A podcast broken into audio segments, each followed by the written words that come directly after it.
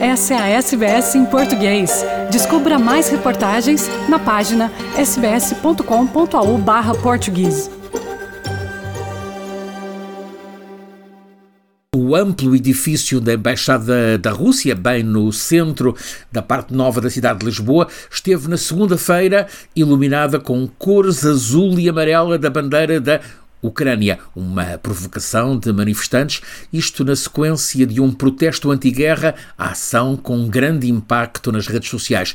Poucos minutos depois das 10 da noite desta segunda-feira, quem passasse por aquela rua Visconde de Santarém, em Lisboa, testemunhava esse momento insólito, a Embaixada da Rússia poderosamente iluminada com as cores da bandeira do país que está a agredir. A partir de uma carrinha, jovens manifestantes, que querem ficar anónimos, projetaram de azul e amarelo as cores da bandeira da Ucrânia toda a fachada da Embaixada da Rússia, um edifício com oito andares. Foi um protesto silencioso, simbólico, uma semana depois de milhares de pessoas se terem juntado precisamente frente a este edifício em protesto forte contra a guerra na Ucrânia.